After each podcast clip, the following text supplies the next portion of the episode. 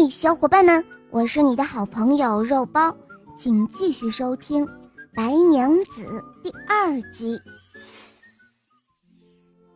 听了小和尚的一番话，法海别提有多生气了。他很不服气，他说：“哼，是谁有这么大的本事啊？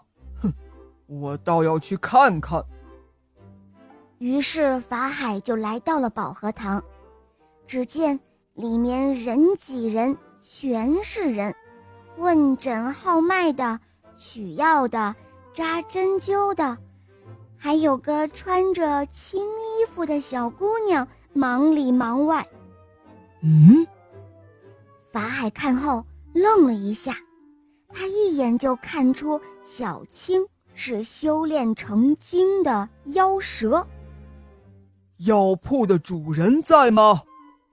法海迈着大步往里走，这时候他看到了白娘子，更加生气了，大喊道：“哼，你这大胆的蛇妖，竟敢在此欺骗大家！”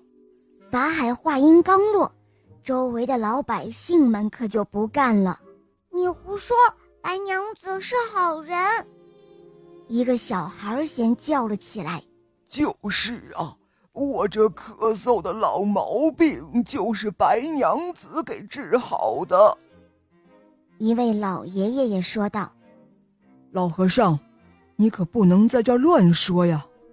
只见许仙也走过来辩解道：“她是我的妻子，可不是什么妖精。”法海一看，这里没有人信他。一甩袖子，灰溜溜的走了。眨眼间，端午节到了。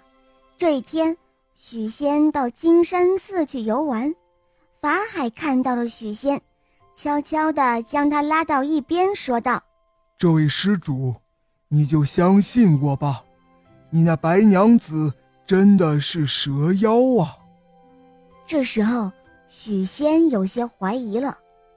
法海急忙将早就准备好的雄黄药包塞给了他，说道：“这雄黄可以驱妖辟邪，你若不信我，不妨给他喝下雄黄酒，就知道我所说的是真还是假了。”许仙拿着药包回了家，